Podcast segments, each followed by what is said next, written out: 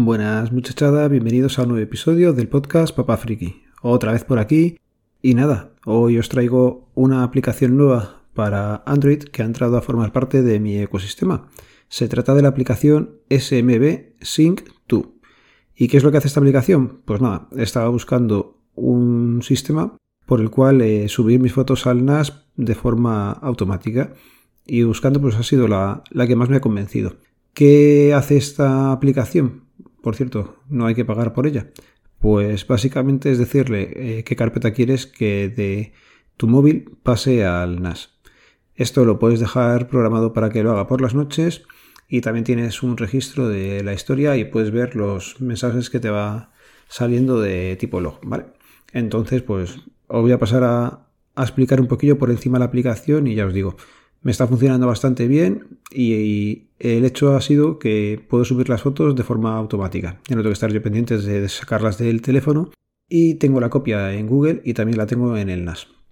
¿Que hay aplicaciones para hacerlo con el NAS? Pues seguramente, pero soy más de hacérmelo yo mismo. La aplicación que viene con el Asustor no me convence del todo porque la aplicación de fotos tiene que ser en la carpeta que digan ellos y no en la que eliges tú. Con lo cual, pues mira, es una cosa que por ahí no, no voy a pasar o no he sabido cambiarlo. Entonces, pues me he buscado las vueltas para hacerlo yo de, mi manera. Lo que os digo, la aplicación esta, pues nada, tienes eh, la posibilidad de ejecutar o de definir unas tareas. Os voy a comentar un poquillo por encima, pues cómo he configurado yo mi aplicación o mi tarea para subir las fotos. Nada, eh, puedes eh, seleccionar si se hace de forma automática y sincronizada, si la puedes hacer copia o en espejo o mover o hacer como un archivo.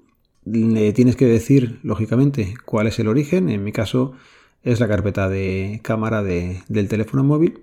Y aquí luego tienes que elegir una carpeta de destino. En mi caso lo hago a través de Samba. Conecto a, al NAS a una carpeta que he definido como móviles y fotos de Alberto. Y luego, pues poquito más. Le puedes decir que sincronice las filas. Vale, sí. Le puedes decir, por ejemplo, que solamente sea con un access point especificado. En este caso le he puesto el de la wifi de casa, para que no lo haga o no intente hacerlo de otra forma. Entonces, con esa parte es la de la tarea. Y luego puedes programar una tarea. Puedes decirle, por ejemplo, en mi caso yo le he puesto que a las 4 de la madrugada, todos los días, pues ejecute la tarea. ¿Qué es lo que va a hacer? Pues básicamente son las fotos que haya hecho en el día, me las copia en el NAS por si acaso. También quedan copiadas lógicamente a través de Google Drive en Google Fotos, perdón, hasta que me dé el espacio. El día de mañana pues las voy borrando allí y no pasa nada porque ya las tengo copiadas en el NAS. Y básicamente eso es la aplicación. Ya digo, es súper, súper sencilla. Eso sí, es fea, fea como pegarle a un padre. Esto lo podrían poner un poquito más bonito, pero oye, la verdad que queda bastante resultora y sobre todo que está funcionando bien. También se la ha puesto a Laura en el móvil, con lo cual las fotos pues suben a una carpeta. Están diferenciadas las fotos suyas de las mías, pues para hacer luego ya la copia que hacemos normalmente y la colocación nuestra, pero bueno, que sepáis que, funciona bastante bien. Os voy a comentar también brevemente que he vuelto a pecar, he cogido otro ordenador, otro ThinkPad a través de, de Byte me puse la aplicación otra vez, empecé a mirar y es que esto es un, es un no parar. Salió una oferta de un X270 con 8 GB de RAM si no recuerdo mal. El disco duro me parece que eran 128 y el grado era tipo B. Tiene algunas marquillas, pero hasta que no llegue no sabré exactamente cómo, cómo está realmente el, portátil. Entonces eh, ya os contaré más adelante cuando lo reciba. Es a un comprador que ya he comprado más veces, es Itzco. Imagino que en las notas del programa si puedo os lo pongo y si se me pasa pues pedírmelo que no hay problema. Yo os digo cuál es. Eh, se me están juntando los portátiles, los Lenovo. Así que no descarto el, vender alguno. Ya iré viendo cómo lo dejamos todo configurado, cómo vamos poniendo ordenadores y, y cómo los vamos usando. La verdad es que empieza a ser un problema ya. Y os voy a contar hoy dos anécdotas que me han parecido curiosas. El otro día vino a la oficina un señor que se llamaba Exuperio. Ole, repito, Exuperio. Y no acaba ahí la cosa. Y es que el chaval era el nieto de una saga familiar que el padre de él se llamaba Exuperio y su abuelo también era Exuperio. A lo que tuve que hacerle la típica pregunta o la pregunta lógica de si tenía un hijo y si le había llamado Exuperio. Ya me dijo que no, que había paralizado ya la saga familiar de los Exuperio. Uf, qué nombre, tío.